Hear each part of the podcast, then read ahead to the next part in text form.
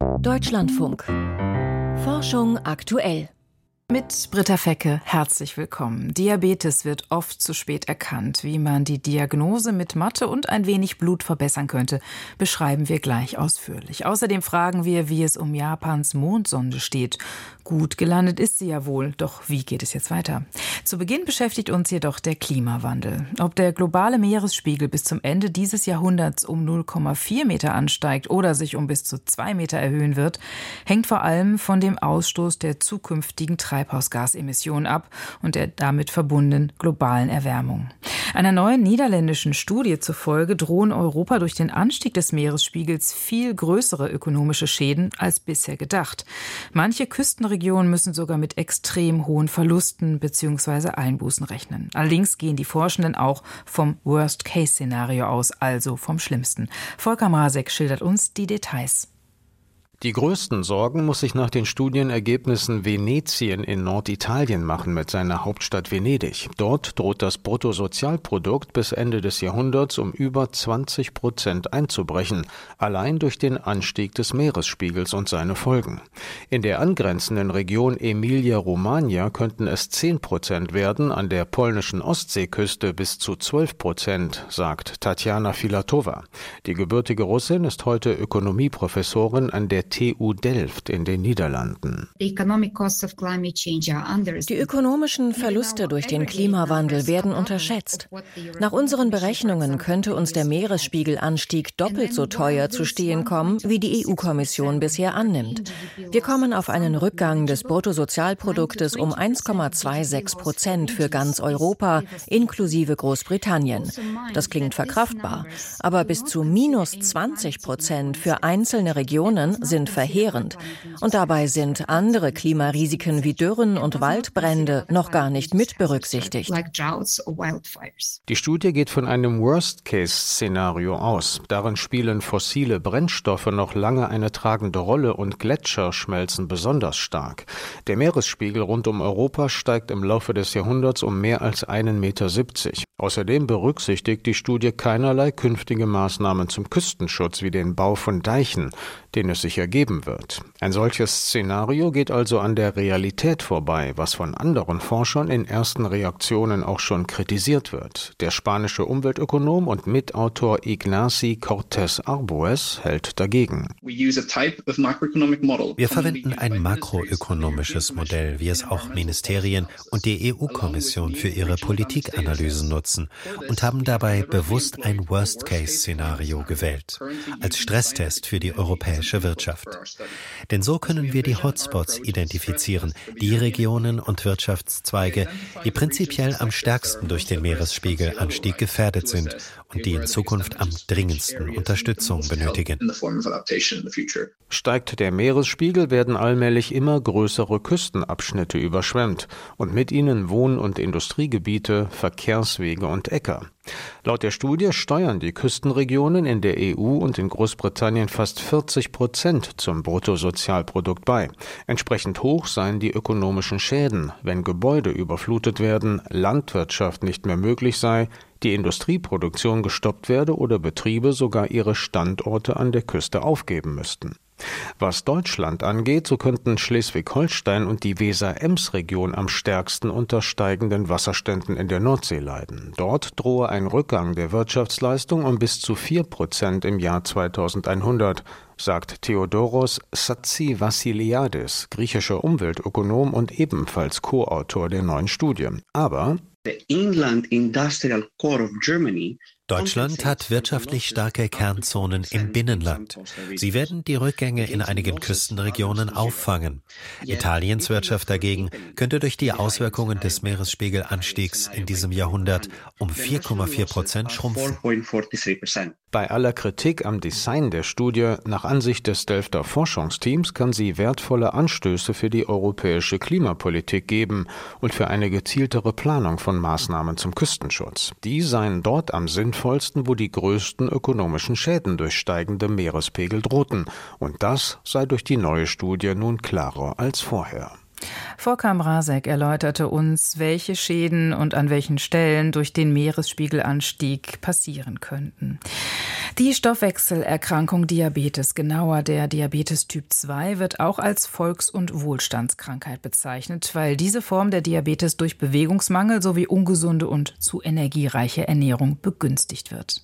Das Robert Koch Institut gibt an, dass bei insgesamt 7,2 Prozent der Erwachsenen im Alter von 18 bis 79 Jahren Diabetes diagnostiziert wurde. Circa 90 Prozent aller Diabeteserkrankungen sind laut RKI dem Typ 2 Diabetes zuzuordnen. Dieser Typ bleibt aber oft zu lange unerkannt und wird erst diagnostiziert, wenn Nerven oder Organe schon beschädigt wurden. Nun hat ein internationales Forschungsteam eine neue Methode vorgestellt, mit deren Hilfe Diabetes unkomplizierter und vor allem auch früher erkannt werden könnte. Ich sprach heute Mittag mit dem Hauptautor der Studie, Dr. Johannes Dietrich, von der Medizinischen Klinik der Ruhr-Universität Bochum. Und der Mediziner hat mir zuerst erläutert, warum es überhaupt relativ schwierig ist, Diabetes im frühen Stadium zu erkennen. Der eine Grund ist der, dass die meisten Diabetesformen schleichend beginnen, ja, ohne Symptome oder mit unspezifischen Symptomen, die nicht unbedingt die Idee nach sich ziehen, dass diesen Symptomen ein Diabetes zugrunde liegen würde, sodass sowohl die betroffenen Patientinnen und Patienten als auch die Ärztinnen und Ärzte zunächst mal gar nicht auf die Idee kommen, auf den Diabetes zu testen. Das ist das eine Problem. Das andere ist aber tatsächlich auch, dass die diagnostische Leistung der äh, verfügbaren Funktionstests unzureichend ist, so dass die äh, verfügbaren Testverfahren eine geringe Sensitivität haben. Das heißt, dass Patienten, die einen Diabetes haben, nicht erkannt werden und eine geringe Spezifität. Das bedeutet, dass es auch falsch positive Ergebnisse gibt, dass jemand, der gesund ist, fälschlicherweise als Diabetiker eingeordnet wird. Und äh, beides sind halt unerwünschte Eigenschaften der jetzigen Diagnostik. Gilt das Wichtig für Typ 1 und 2? Gleichermaßen? Das gilt vor allem für den Typ 2. Bei dem Typ 1 Diabetes ist meistens die Entgleisung schon so schwer, dass die Diagnose früher gestellt wird, aber leider auch nicht immer früh genug. Und das Problem ist ja, dass bereits milde Diabetesformen auch zu Folgeerkrankungen führen können, zu Komplikationen an der Niere, am Auge, an den Nerven und so weiter, die dann bereits vor Diagnosestellung eine schädliche Wirkung entfalten können. Wie wird denn eine Diabetes in der Regel diagnostiziert? Ja, es gibt internationale Kriterien für die Diagnosestellung eines Diabetes. Und das eine ist der Gelegenheitsblutzucker. Wenn der über 200 Milligramm pro Deziliter oder 11,1 Millimol pro Liter liegt, dann ist die Diagnose gesichert. Das zweite wäre ein nüchterner Blutzucker über 126 Milligramm pro Deziliter. Das dritte Kriterium wäre ein erhöhter Langzeitblutzucker, die sogenannte HbA1c-Fraktion.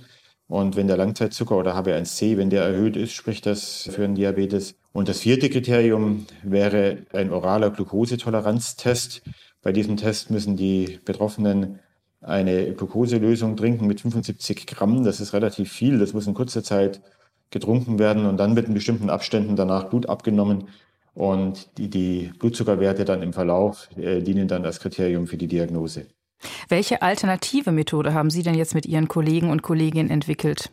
Also dazu muss man erstmal ein bisschen ausholen. Ja, bei gesunden Personen wird der Blutzucker durch einen Regelkreis mit Hilfe von körpereigenem Insulin reguliert und in relativ engen Grenzen gehalten, die gesundheitlich zuträglich sind.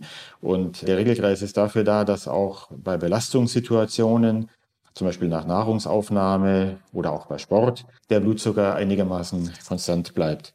Und die Funktion dieses Regelkreises, die kann aus verschiedenen Gründen gestört sein. Und in der Folge kommt es dann zu erhöhten Blutzuckerwerten, also zu einem Diabetes. Und was wir nun entwickelt haben, ist ein mathematisches Modell, welches bestimmte Eigenschaften dieses Regelkreises genauer als bisherige Modelle beschreibt.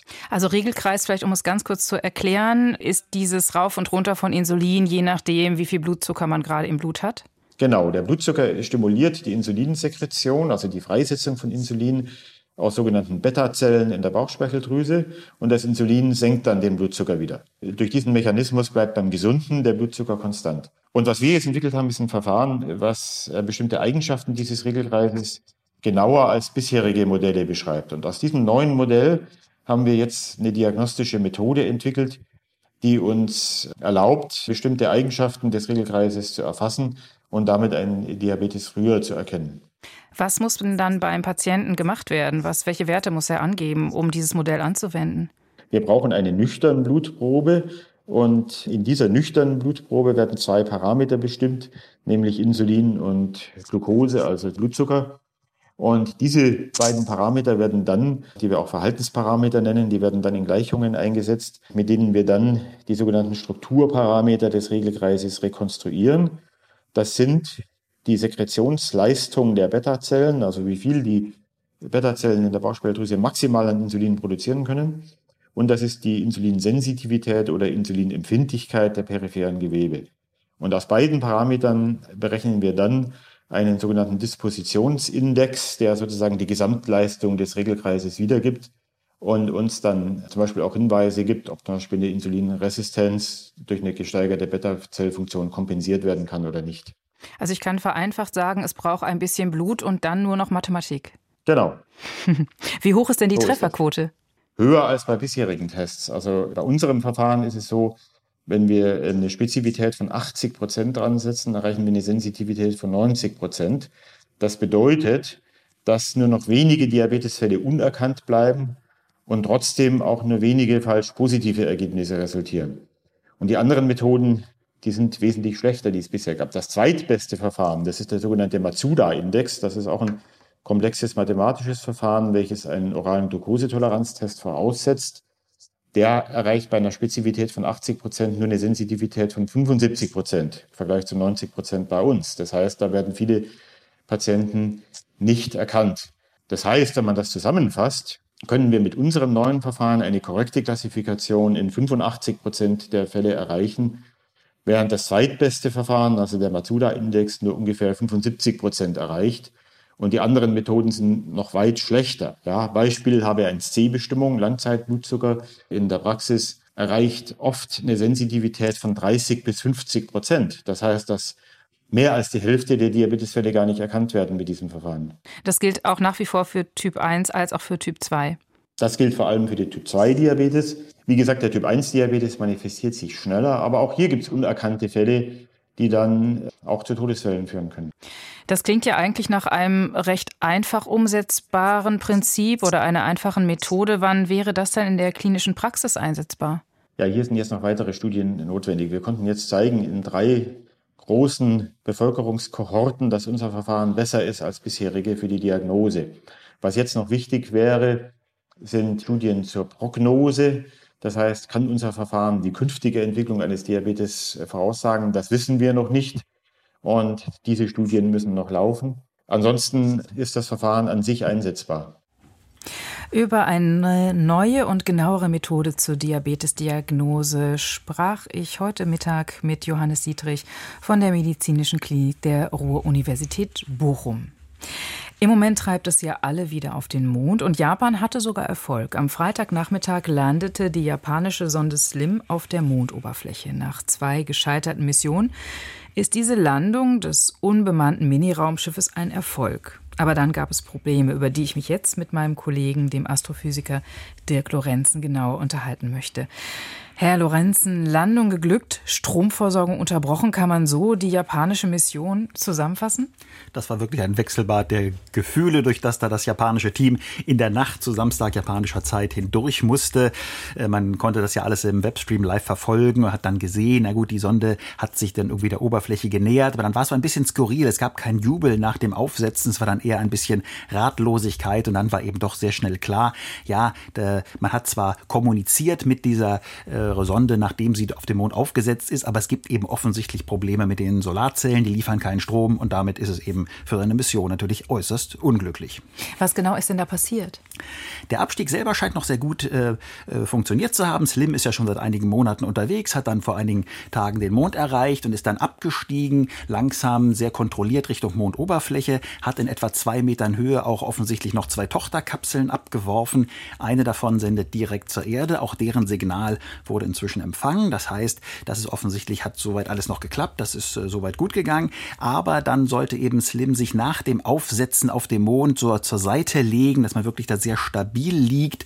Und ähm, das musste natürlich so gelingen, dass die Solarzellen dann auch noch äh, Sonnenlicht abbekommen, die auf dieser Oberfläche der Raumsonde angeklebt sind. Offensichtlich kriegen die im Moment keinen Strom. Woran das liegt, weiß man nicht so ganz genau.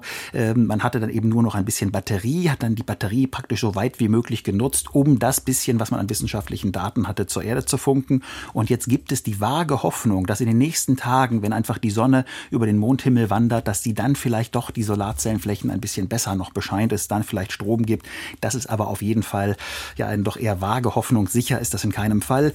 Sicher ist nur, Ende der nächsten Woche geht am Landeplatz die Sonne unter, dann wird es dort bitterkalt und dunkel. Dann ist die Mission auf jeden Fall vorbei.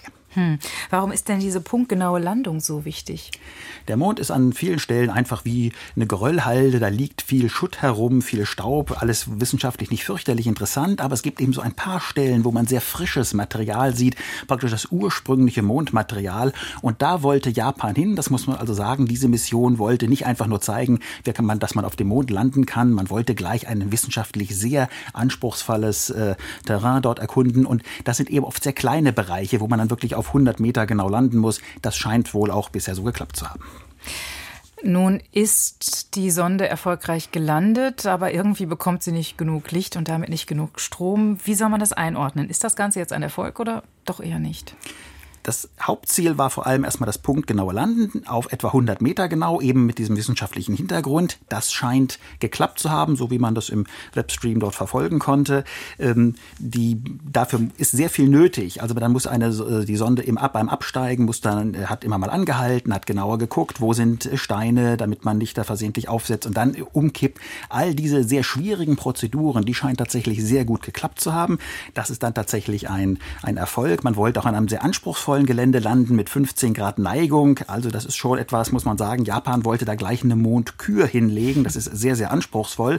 Wie gut jetzt die Landung wirklich geklappt hat, das wird die Auswertung der Daten in den nächsten Tagen und Wochen zeigen. Da helfen dann auch Bilder von Raumsonden, vor allem von einer amerikanischen Sonde, die um den Mond herumfliegt. Die werden genau dieses Landegebiet äh, fotografieren und dann wird man sehr genau sehen, wo tatsächlich die japanische Sonde liegt. Hm. Was heißt denn das jetzt für die japanische Raumfahrt? Die hatten ja nicht, wenn ich das so salopp sagen darf, nicht immer ein glückliches Händchen. Nein, äh, beim Mond heißt es zunächst aber erstmal, man ist im Club der großen fünf, jedenfalls so ein bisschen. Nach der äh, UdSSR, nach den USA, China und Indien ist man sanft auf dem Mond gelandet. Das ist ein großer Erfolg. Aber klar, das ist so ein bisschen wie Ball auf der Linie und nicht im Tor. Äh, für das Team ist das natürlich sehr unglücklich. Man hatte auch sonst manchmal schon ein bisschen Pech mit Satellitenmissionen, Fehlschläge bei Röntgenteleskopen. Also Japan hat da manchmal tatsächlich ein bisschen Pech. Bei der ISS läuft es gut, jetzt beim Mond nicht so gut. Letztes Jahr mit einer kommerziellen Mission, jetzt mit Slim Japan muss da durch. Hm. Im Moment treibt es ja, ich habe es vorhin schon gesagt, alle irgendwie auf den Mond. Wer wird es als nächstes versuchen? Das geht gleich äh, weiter im äh, Februar. Da versucht es dann die nächste kommerzielle Firma aus den USA, die Intuitive Machines heißt. Die wollen dann eben äh, mit einer Falcon-Rakete zum Mond fliegen und wollen dann im Südpolarbereich des Mondes landen, so 80 Grad südlicher Breite, also schon fast in Sichtweite kann man sagen des Südpols. Das wird dann eben auch wiederum sehr, sehr spannend. Da will man dann ein bisschen untersuchen, ob es in den Kratern da vielleicht Wassereis da irgendwie liegt. Das wird sehr anspruchsvoll, aber auch da ist es dann wieder eine Landung, die wird dann so etwa auf einige Kilometer genau nur zu planen sein. Das wird nicht die Präzision wohl haben, die hier Japan angestrebt und ja offensichtlich auch erreicht hat. Also es wird sehr spannend am Mond, kann aber auch sein, nach den zwei Fehlschlägen jetzt, wenn es da wieder schief geht, dann weiß man, dies wird kein gutes Mondjahr. Mit Dick Lorenzen habe ich eingeordnet, ob das jetzt ein Erfolg war, die japanische Mondsonde auf den Mond zu schicken oder eben nicht. Vielen Dank dafür. Und jetzt ist es Zeit für die Wissenschaftsmeldung von und mit Piotr Heller. Die NASA hat wieder Kontakt zu ihrem Mars-Helikopter Ingenuity. Der Kontakt war am Freitag während des 72. Fluges des Helikopters abgebrochen. Am Samstag teilte die NASA nun mit, wieder eine Verbindung zu Ingenuity aufgebaut zu haben. Man arbeitet daran herauszufinden, was die Ursache für den Zusammenbruch der Kommunikation am Freitag war. Ob der etwa einen halben Meter große Helikopter nach den Problemen fliegen können wird, sagte die NASA nicht. Ingenuity war 2001 an Bord des Rovers Perseverance zum Mond gekommen kommen. Es handelt sich um das erste Fluggerät auf einem anderen Planeten. Seine eigentliche Mission lief 30 Tage und sah fünf Flüge vor. Doch die kleine Drohne hat sich als ausgesprochen widerstandsfähig erwiesen und hat inzwischen bei 72 Flügen insgesamt 17 Kilometer zurückgelegt. Der Megalodon war womöglich schlanker als bisher angenommen. Hinter dem Namen verbirgt sich ein urzeitlicher Riesenhai, der vor etwa 3,6 Millionen Jahren ausgestorben ist. Heute sind als Überreste nur seine relativ großen Zähne und Wirbelsäulenfragmente bekannt. Unklar ist daher, wie das Tier genau aussah und wie es sich verhalten hat. Die Tatsache, dass seine Zähne denen des weißen Hais ähneln, galt bisher als Argument dafür, dass Megalodon wie der weiße Hai ausgesehen haben könnte, nur eben größer. Ein internationales Forschungsteam widerspricht nun dieser These. Die Experten haben Wirbelsäulenfragmente eines Megalodon mit denen weißer Haie verglichen und kommen zu dem Schluss, der Urzeithai müsste eine deutlich schlankere und länglichere Körperform gehabt haben als der heutige weiße Hai. Die Bevölkerung steht der Wiederansiedlung großer Fleisch- und Pflanzenfresser offen gegenüber. Außer die Befragten wohnen in der Nähe der Orte, an denen die Tiere angesiedelt werden sollen. Dann ist die Sache komplizierter, wie eine Umfrage des Deutschen Zentrums für integrative Biodiversitätsforschung gezeigt hat. Teilgenommen haben etwa 1000 Bürger aus Polen und Deutschland. Sie bekamen verschiedene Szenarien für die Zukunft des Oder-Deltas präsentiert. Sie reichten vom Status quo, also einer intensiven Landnutzung, bis hin zum strengen Naturschutz samt Wiederansiedelung großer Tiere wie Elche und Wölfe. Trotz hoher Kosten zeigten sich die Befragten offen für Naturschutzinitiativen, die die großen Tiere zurückbringen würden. Jedoch waren die Anwohner des Deltas etwas anderer Meinung. Sie waren einverstanden mit großen Pflanzenfressern wie Elch und Bison, jedoch nicht mit Fleischfressern wie dem Wolf, schreiben die Studienautoren im Magazin People and Nature. In Brandenburg sind die Meteoritensucher unterwegs. Sie fahnden nach Resten eines Meteoriten, der in der Nacht zum Sonntag in der Nähe von Berlin verglüht ist. Seine Bruchstücke könnten über Feldern der Gemeinde Nenhausen niedergegangen sein. Der Verein Arbeitskreis Meteore sagte der deutschen Presseagentur, es handele sich um die Suche nach der Nadel im Heuhaufen. Es seien professionelle Meteoritensucher aus den USA auf dem Weg nach Deutschland. Eine Expertin der Stiftung Planetarium Berlin erklärte, es sei noch nicht klar, aus welchem Material die Teile bestehen. Sie könnten demnach Steinchen ähneln oder auch Kohlestücken. Sollten sie Eisen enthalten, würde das die Suche erleichtern, da man sie mit Metalldetektoren aufspüren könnte. Die urbane Landwirtschaft kann schlecht fürs Klima sein. Zumindest wenn man den Anbau von Obst und Gemüse in Städten mit der Landwirtschaft auf dem Land vergleicht. Der CO2-Fußabdruck der im urbanen Raum angebauten Lebensmittel ist im Schnitt nämlich sechsmal größer als bei der klassischen Landwirtschaft. Das berichten amerikanische Forscher im Magazin Nature Cities. In seltenen Fällen hat das Gemüse aus der Stadt aber eine bessere Klimabilanz als das ländliche Pendant. Das ist etwa bei Tomaten so, wenn sie in der Stadt unter freiem Himmel wachsen, anstatt im Gewächshaus auf dem Land. Auch Spargel aus urbanem Anbau kann vorteilhaft sein, denn er muss nicht, wie in manchen Ländern üblich, per Flugzeug vom Anbaugebiet zum Kunden geflogen werden. In die Studie sind Daten aus über 70 urbanen Anbaubetrieben eingeflossen, darunter waren kommerzielle Höfe, individuelle Gärten sowie kollektiv bewirtschaftete Gemüsegärten. Das waren die Wissenschaftsmeldungen von und mit Piotr Heller. Sternzeit, 22. Januar. Der zweite Pole für das Weltall. Als die ESA vor gut einem Jahr ihre neue Astronautenklasse vorstellte, gehörte Slavoj Uznanski aus Polen zum Reserveteam. Jetzt ist der Pole ins aktive Training nachgerückt. Der Ingenieur soll an Bord einer Dragon-Kapsel des Unternehmens Axiom für zwei Wochen zur internationalen Raumstation reisen. Polen und die ESA beteiligen sich gemeinsam an diesem Flug. Üblicherweise reist das ESA-Korps auf NASA-Tickets zur ISS. Die ESA erhält diese Fluggelegenheiten im Tausch für die Lieferung wichtiger Teile des Orion-Raumschiffs von NASA und ESA. Allerdings gibt es so einen Flug bestenfalls einmal im Jahr. Polen möchte sich nun als Raumfahrtland etablieren und hat einen Sitzplatz beim kommerziellen Unternehmen Axiom gekauft, das auch zahlungskräftige Touristen zur ISS buxiert. Somit kann Slavoj Usnanski vielleicht noch in diesem Jahr ins All reisen. Auf ein reguläres Ticket hätte er wohl mehr als ein Jahrzehnt warten müssen. Usnanski wurde der zweite Pole im All. Der erste war Miroslav Hermaschewski, der in den 70er Jahren im Rahmen des sowjetischen Interkosmos-Programms eine Woche im All verbracht hat. Er ist vor gut einem Jahr gestorben. Slavoj Usnanski hat einige Jahre am Kernforschungszentrum CERN in Genf gearbeitet. Zuvor erforschte er in seiner Doktorarbeit die Effekte der kosmischen Strahlung auf Einrichtungen im Weltraum. Seine Beförderung vom Reserve zum Projektastronauten bedeutet, dass er erst einmal ein umfangreiches Training absolvieren muss.